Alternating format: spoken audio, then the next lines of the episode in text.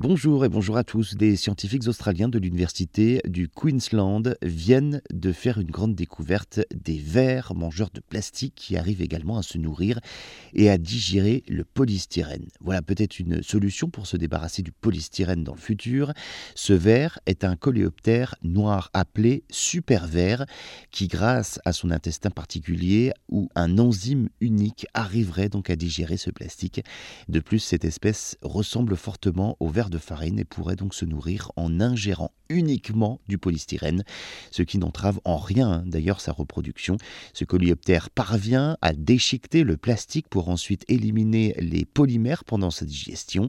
Une sorte d'usine de recyclage à plus grande échelle pourrait être construite, remplie de ces petites bêtes qui peuvent manger du plastique. Autre solution, les vers de cire, des petites créatures blanchâtres de 1 à 2 cm de long euh, parviennent donc, elles, à digérer en 24 heures le plastique.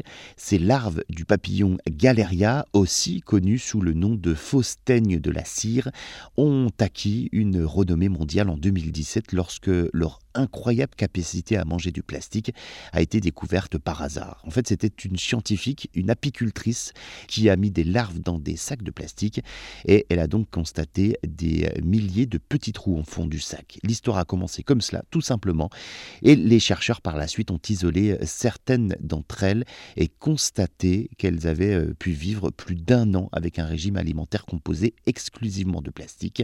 D'autres espèces également capables de consommer du plastique ont été découverte ces dernières années, mais aucune espèce ne l'assimile avec la rapidité des vers de cire.